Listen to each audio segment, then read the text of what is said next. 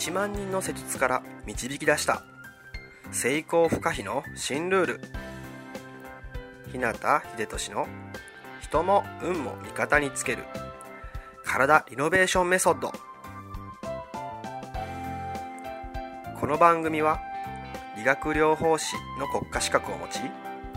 これまで延べ1万人以上のクライアントを指導してきた。自律神経内臓体質改善専門整体師であり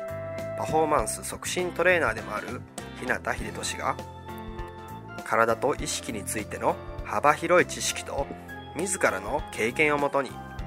成功不可避なエネルギーの高い状態になる方法を独自の視点からお届けしていきます。あなた本来の力とパフォーマンスを引き出すヒントや自分らしく豊かな人生を過ごすためのキーポイントについてなどまたリスナーの皆様からいただくご質問やお悩みにお答えしたりとさまざまな角度からこの番組内で情報をお届けしていきます。こんばんは。日向秀俊です。9月8日金曜日の夜ですね。いかがお過ごしでしょうか。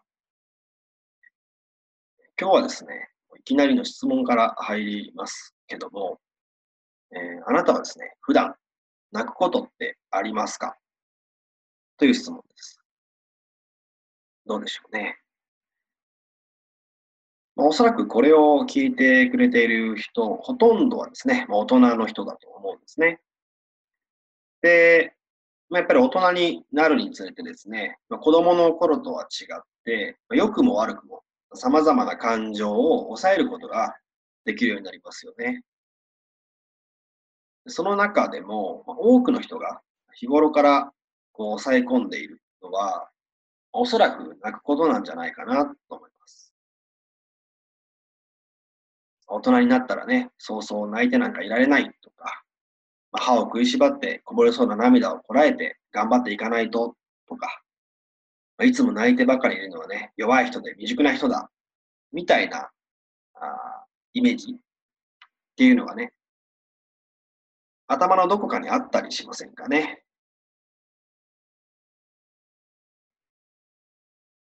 まあ、世間的にはですね、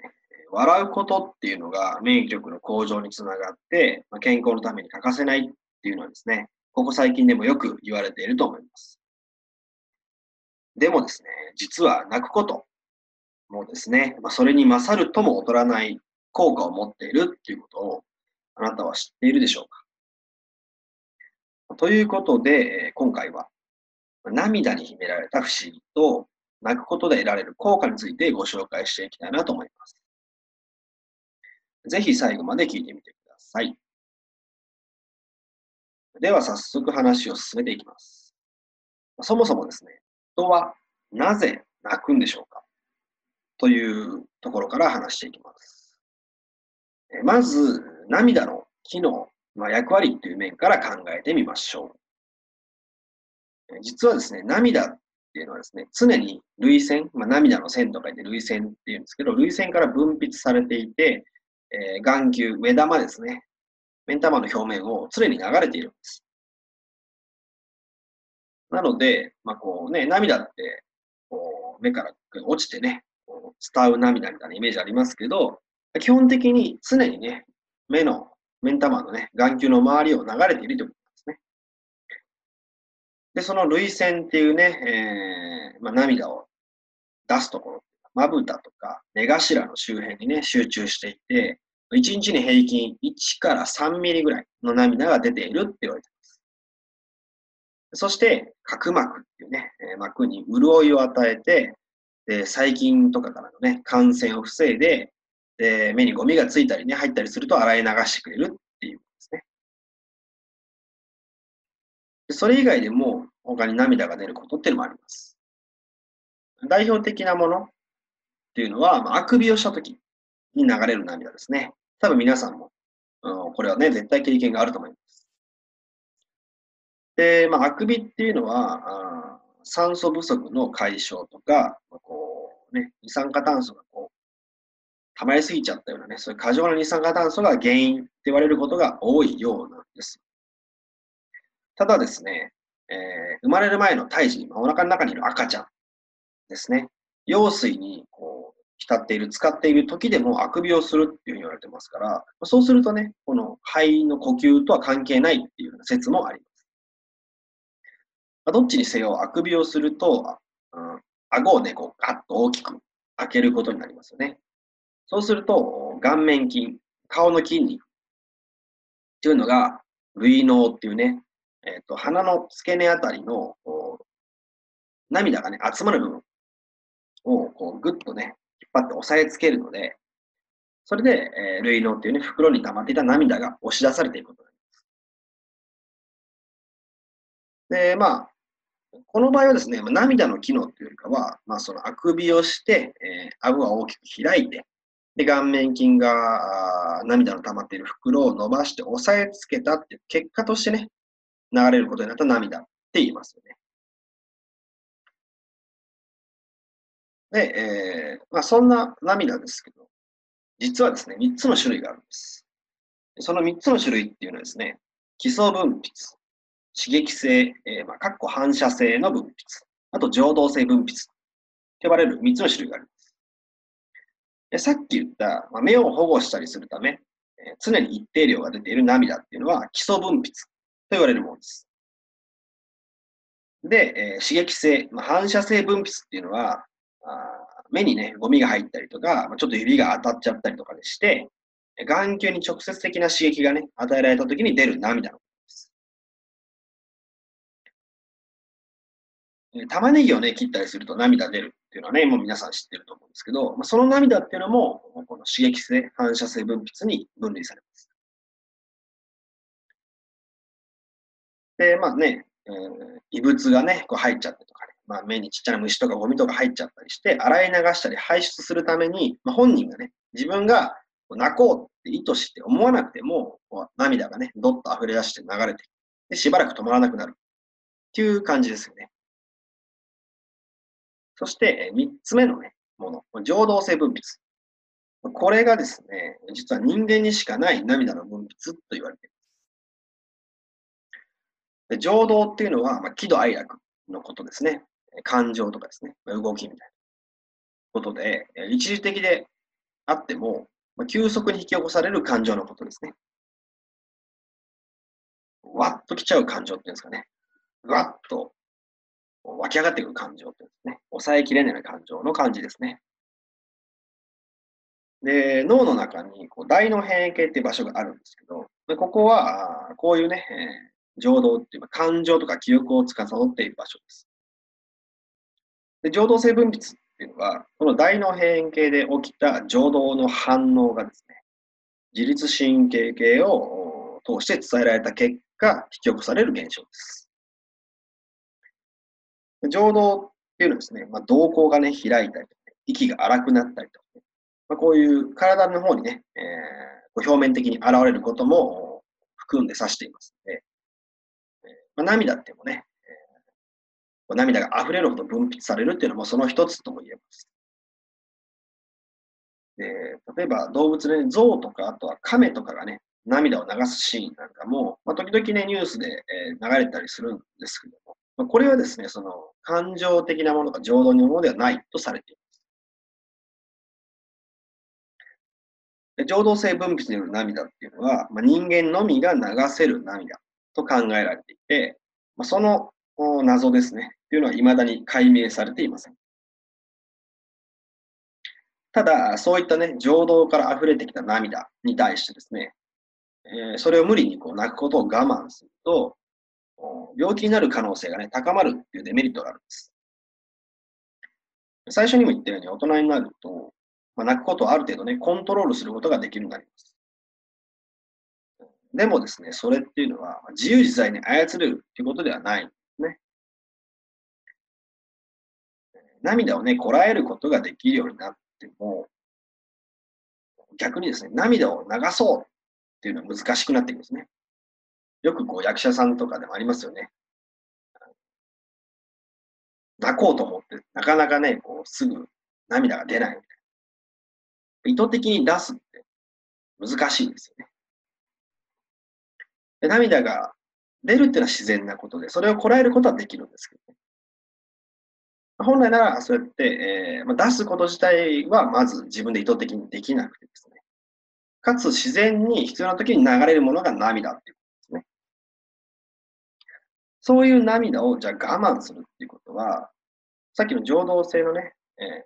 涙の場合で言うと、感情にね、蓋をするってことを、ほぼ同意義語っていうんですかね。同じことを指す状態になっている。そうやって、えー、涙を我慢して、えー、感情に蓋をし続けると、やがて感情そのものがね、麻痺してくるんですね。楽しいこととか嬉しいことっていういいことも、だんだんだんだん鈍くなって感じなくなってきてしまって、結果的に、まあ、毎日の活力とか、生きていくことの意味とかがね、だんだんわからなくなってきて、薄まってしまって、失われてしまうっていう流れになってしまう。それに、まあ、ストレスを感じたときに泣かないとですね、まあ、それ自体がね、泣けない、泣きたいけど泣けないっていうこと自体が新たなね、ストレスになって、えー、しまうこともあります。でもね、ストレスは万病のもとっていうのはもう皆さん知っているでしょうし、胃潰瘍とかね、帯状疱疹っていうのも、ね、引き起こしたりもしますしね、まあ、そういうのは具体的な症状にもなって現れるものです。なので、まあ、体の健康を保つっていうためにも、心とか感情の健康を保つことま。すなわち、ストレスを発散させるということは非常に重要と言えます、ね。さて、ここで最初の質問です。あなたは普段、泣くことってありますか？そして追加の質問です。あなたは必要以上に泣くことを我慢していませんか？自然に出てくる涙を抑え込むことで、溢れそうなね、自分の感情に無理やり蓋をしていませんか？もし、あなたがですね、えー、日常を振り返ったときに心当たりがあるようであれば、もしかしたら頭の中に、あなたが思っている以上のね、ストレスを抱え込んでいるかもしれません。そう考えるとですね、泣くことで得られる効果やメリットっていうものについて、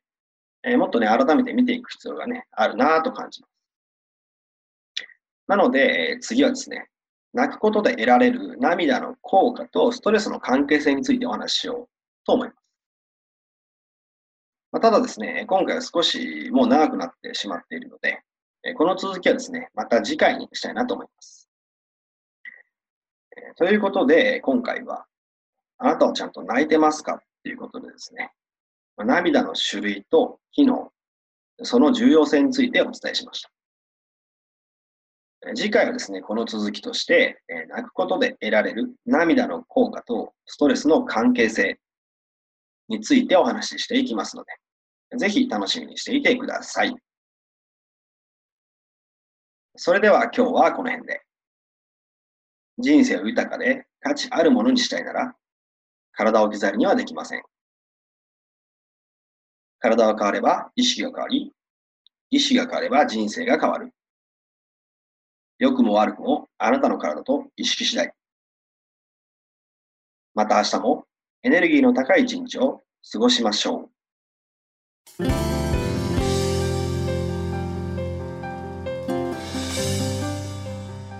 最後まで番組をお聴きくださり